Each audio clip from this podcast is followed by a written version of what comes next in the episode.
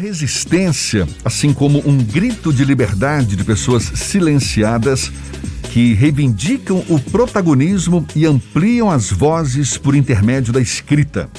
É o que oferece o livro Vozes Nordestinas, o terceiro da série Vozes da editora Se Liga Editorial.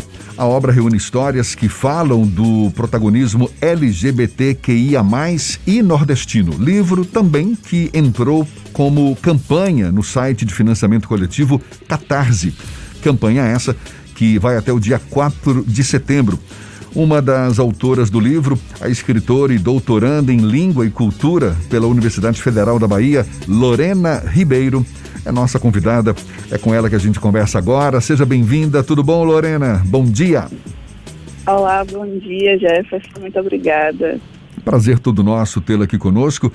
Primeiro, fala um pouquinho desse livro para gente. É um livro que reúne histórias que trazem, digamos, o protagonismo LGBTQIA+, e nordestino. Agora, são histórias de ficção. Isso, são histórias de ficção. O livro será composto por quatro contos, escrito por quatro autores nordestinos. No e... caso, Deco Lipe, não é isso? Yuri Rebouças, você e Lira Queiroz. Isso. Sim. Eu, Lira e Deco somos da Bahia, o Yuri do Rio Grande do Norte. Certo. E como é que é. surgiu a ideia? Fala um pouquinho mais. Pronto. A ideia surgiu da, da Tati Machado, que é editora da Se Liga Editorial, é uma editora do Rio de Janeiro. E é perceptível que a concentração de produções literárias fica entre São Paulo, Rio de Janeiro. Tem muitos artistas no Nordeste que são muito incríveis, mas que não chegam às grandes editoras ou aos grandes eventos literários. Então, pensando nisso, Tati pensou né, no Vozes Nordestinas. Eu e Deco somos artistas convidados para participar. O Yuri e Lira é, foram aprovados no, no edital lançado pela Ciliga Editorial. Pois é, é como, isso, ah. você Sim, pois é, como eu falei, é, é, é, o, é, o novo livro né, da série da, da série Vozes. Primeiro foi Vozes Negras, depois Vozes Trans e agora esse que fala do protagonismo LGBTQIA+, e nordestino. Qual é o grande mérito do livro na sua avaliação? Isso. Olha, Fernando, o. Aqui é Jefferson. Fernando vai falar com você já já. Desculpa. tudo bem, tudo bem. Jefferson. Jefferson, o Vozes Nordestinos, o, o Vozes Negras, o Vozes Trans tiveram bastante, bastante alcance. Eu apoiei os dois projetos e eu vejo a série Vozes como muito potente por conta de trazer essas discussões e reflexões sobre questões que são marginalizadas, né? a produção de, de, literatura negra, de literatura de pessoas trans e agora de pessoas nordestinas. E como eu falei, a gente tem poucos artistas do Nordeste que estão em comparação né, com os artistas do eixo sul e sudeste. A gente tem poucos artistas em, com grande notoriedade. Então, acredito que Vozes Nordestinas pode levantar ainda mais essa discussão e abrir mais apoiar, né, para abrir mais espaço para essas pessoas, não só os artistas que estão participando da antologia, como outros artistas também do Nordeste. O objetivo do projeto, Luciana, é você. Lorena. Lorena, desculpa. Foi o erro, foi de Tardio, não foi meu, tá? que fique claro que Rodrigo Tardio que errou aqui no roteiro. O Vozes Nordestinas, ele traz uma perspectiva de, uma, de um grupo minoritário na sociedade. O objetivo de escolher esses grupos minoritários na sociedade, essas minorias, para dar visibilidade ele parte do pressuposto que tem muito pouco espaço e porque a temática fica mais voltada para essas áreas, já que não necessariamente a produção intelectual dele, dessas pessoas é voltada exclusivamente para essas minorias. Desculpa, Fernando, não entendi a pergunta. Tá. Vamos lá. Os vozes nordestinas, assim como vozes negras e o vozes trans, eles pegam grupos minoritários para amplificar a voz. É uma estratégia pensada, planejada, com o objetivo de amplificar essas vozes. Mas aí a pergunta é: o conteúdo ele é voltado exclusivamente a partir desses grupos minoritários ou eles, os autores, também trafegam por outras áreas da literatura que não necessariamente são com essa temática? Ah, pronto. Muito obrigada, Fernando, por ter feito a pergunta. Então, as produções, tanto no livro quanto individualmente, né, desses artistas, não estão voltadas exclusivamente para o público nordestino e para o público LGBTQIA+. O Yuri, por exemplo, escreve literatura de terror. Eu publiquei ano passado um livro de um livro infantil. A ideia é mostrar justamente que nós somos pessoas diversas e que escrevemos sobre várias coisas, não só sobre a temática LGBT. Acaba que o Nordeste aparece né, nas, nossas, nas nossas produções, porque faz parte da nossa identidade, das nossas identidades, mas não necessariamente produzimos para pessoas do Nordeste, pessoas LGBTs.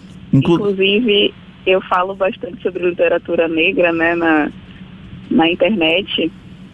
E eu não falo sobre literaturas negras só para pessoas negras. Eu acredito que todo mundo tem que ler, conhecer, divulgar as diversas produções que a gente tem por aí disponíveis.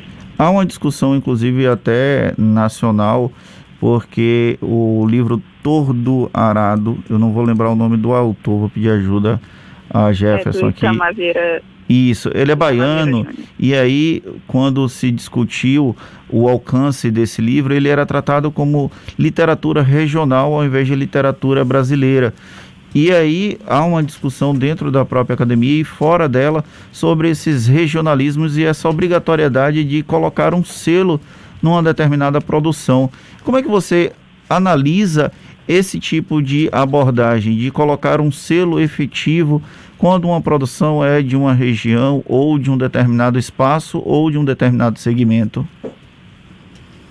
Pronto, eu acredito, Fernando, que toda literatura acaba sendo regional, porque se uma pessoa escreve com uma história ambientada no, no horário de, de pico de São Paulo, por exemplo, metrô, ônibus, eu não sei mais detalhes porque eu nunca fui para São Paulo. Mas é uma literatura regional porque está retratando características daquela região. É a mesma coisa da literatura aqui, né, que a gente produz na Bahia, que tem traços da nossa linguagem, que tem traços da, da ambientação né, geográfica do nosso estado, que é muito variada também. Então, quando, quando as pessoas falam que a literatura produzida no Rio de Janeiro em São Paulo, e eu falo do Rio de Janeiro e São Paulo porque são locais que têm mais visibilidade, né? É, são tratadas como literaturas nacionais. E as literaturas produzidas, por exemplo, no Norte, Nordeste, Centro-Oeste do país, são tomadas como literaturas regionais, eu vejo como é, uma limitação né? É Há um quê de xenofobia nessa análise? Eu acredito que sim, Fernando. Acabam colocando numa, numa mesma caixinha, digamos assim. Toda literatura, como se toda literatura produzida no Nordeste fosse, fosse a literatura regional, uma coisa só. Mas, como eu falei, a gente está falando aqui do Vozes Nordestinas, né? mas eu estou tocando também um projeto, o Lendo a Bahia, nas redes sociais, em que eu proponho é, desafios de leitura de diferentes gêneros literários, terror, ficção científica, infantil, livro de artista, para mostrar justamente que existe uma variedade imensa de produções aqui na Bahia. E aí eu, eu abro mais né, o leque a gente está falando de Nordeste no Nordeste. E intitular como literatura nordestina apenas, generalizando e deixando algo mais genérico, é, é algo problemático, a meu ver. A gente está conversando aqui com Lorena Ribeiro, que é escritora, doutoranda em Língua e Cultura pela Universidade Federal da Bahia. Lorena, uma das autoras desse livro, Vozes Nordestinas, o terceiro da série Vozes. Você também está, é, é, digamos, é uma defensora, não é? Uma das. É, é, é tem aí idealizadora do, do projeto Passos Entre Linhas, né, que tem como foco a divulgação de autores brasileiros, principalmente autoras negras, além de apresentar espaços culturais aqui na Bahia. Como é que se avalia a inserção de autoras, autores negros em geral, no mercado literário aqui na Bahia, Lorena? Olha, Jefferson, eu agora eu falando certo. é, Jefferson, existe uma produção muito intensa e variada de literatura negra baiana. Depois que eu comecei a ler autores negros, eu, eu vi o quanto é variado e quanto é vasta essa produção. Eu acredito que na Bahia nós temos, eu não sei se, se dentro da, do ciclo que eu estou inserida, né, eu conheço muitas pessoas negras que participam de saraus, de eventos aqui na Bahia, então eu acho que a gente tem tem um espaço bacana dentro do, pelo menos dentro de Salvador, né? Participando de, de eventos grandes. Esse ano foi surgiram muitos projetos aprovados pela, pela Lei Aldir Blanc Bahia e eu vi o tanto de gente que tem ideias criativas e e produções muito, muito bacanas e importantes que puderam concretizar através da, da lei, né? E aí eu vi que, que, nossas, que nossas produções aqui na Bahia estão mesmo bastante potentes e esses projetos puderam dar mais visibilidade a essas pessoas.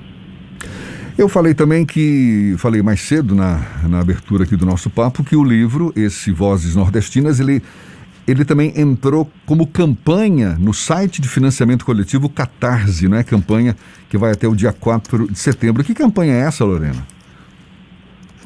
Pronto, obrigada, Jefferson, por lembrar. É, o, a campanha está no site de no site de, de apoio coletivo, né, Catarse. As pessoas podem entrar no catarse.me barra Vozes Nordestinas e a campanha tem como objetivo permitir a publicação do livro. Tem a partir de 10 reais é possível apoiar o projeto. Tem algumas recompensas para as pessoas que apoiarem, como receber o livro eletrônico ou o livro físico em casa, mais alguns brindes que vão sendo acrescentados no, é, no que vão sendo acrescentados de acordo com, com as metas né, batidas. Também o nome na, na lista de agradecimentos do livro. E a campanha é tudo ou nada. Se a gente bater 100%, a gente consegue produzir vozes nordestinas. E, e é isso, a ideia da campanha é essa. repete, o repete o endereço, repete o endereço para gente, é catarse catarse.me ME barra Vozes Nordestinas. E ali as pessoas podem contribuir a partir de 10 reais para viabilizar a publicação do livro. É isso? Isso, a Se Liga Editorial é uma editora independente, então é, a campanha vai ajudar a Tati Machado a tornar possível né, essa publicação, com a ajuda das pessoas que vão também receber o livro. Já atingiu quantos por cento do financiamento, Lorena? 60%. A gente está pertinho, está mais perto do que longe. ah, maravilha. Maravilha. E depois ele vai ficar disponibilizado uh, também por alguma plataforma digital? Vai ter o livro físico, não é? Disponível pro, no, no, no mercado? Isso, vai ficar disponível no site da Seu Liga Editorial. Maravilha, parabéns pela iniciativa. Lorena Ribeiro, ela ao lado de Deco Lipe, Yuri Rebouças e Lira Queiroz, os autores dessa terceira da, da, da, da, terceira obra da série Vozes, no caso agora Vozes Nordestinas, livro lançado pela editora Se Liga Editorial. Um prazer falar com você, Lorena, que vem aí a, a quarta obra, a quinta obra, a gente torce por isso. E seja sempre bem-vinda aqui conosco. Muito obrigado pelo bate-papo. Bom dia e até uma próxima. Bom dia, obrigada Jefferson, obrigada Fernando, obrigada Rodrigo também. Bom dia a todo mundo que está ouvindo a gente. Maravilha, Rodrigo Tardio, nosso produtor, ele que viabiliza aqui as nossas entrevistas no Isso é Bahia. Esse papo, você sabe, vai estar disponível logo mais na íntegra nos nossos canais no YouTube, Spotify, iTunes, Deezer e Instagram, agora 17 para as 8 na tarde FM.